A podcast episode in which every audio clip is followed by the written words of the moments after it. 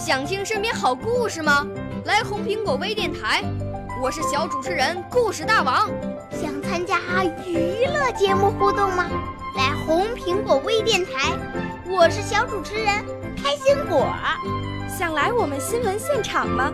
来红苹果微电台，我为你做直播报道。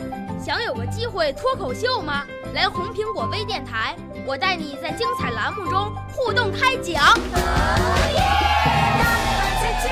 我们的语言魅力在这里提升，我们的儿时梦想从这里起航。大家一起喜羊羊。少年儿童主持人，红苹果微电台。现在开始广播。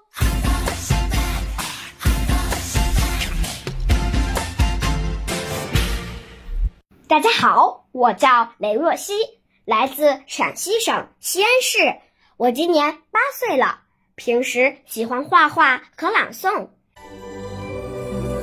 我五岁啦，来自从前。我六岁啦，来自陕西。我九岁，来自广东。我十二岁，来自北京。我们都是红苹果微电台小小主持人。今天给大家带来的朗诵题目是：谁是最可爱的人？谁是最可爱的人？节选，魏巍。在朝鲜的每一天，我都被一些东西感动着。我的思想、感情的潮水在放纵奔流着。我想把一切东西都告诉给我祖国的朋友们，但我最急于告诉你们的，是我思想、感情的一段重要经历。这就是我。越来越深刻地感受到，谁是我们最可爱的人？谁是我们最可爱的人呢？我们的部队，我们的战士，我感到他们是最可爱的人。让我还是来说一段故事吧。那是在二次战役的时候。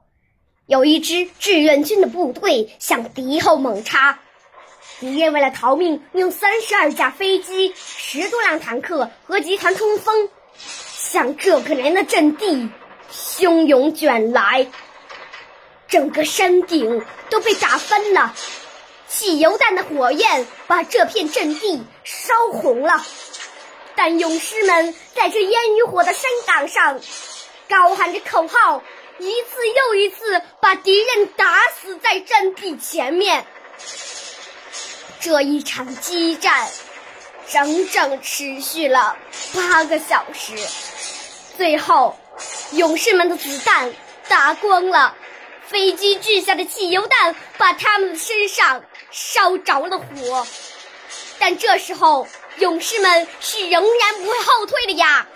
他们把枪一摔，身上、帽子上。冒着呜呜的火苗向敌人扑去，把敌人死死地抱住，让身上的火也要把占领阵地的敌人烧死。这个营的营长向我叙述了以上的情形，他的声调是缓慢的，他的感情是沉重的。他说。在掩埋烈士尸体的时候，他掉了眼泪，但他又接着说：“你不要以为我是为他们伤心，不，我是为他们骄傲。”亲爱的朋友们，当你坐上早晨第一列电车走向工厂的时候，当你扛上篱笆。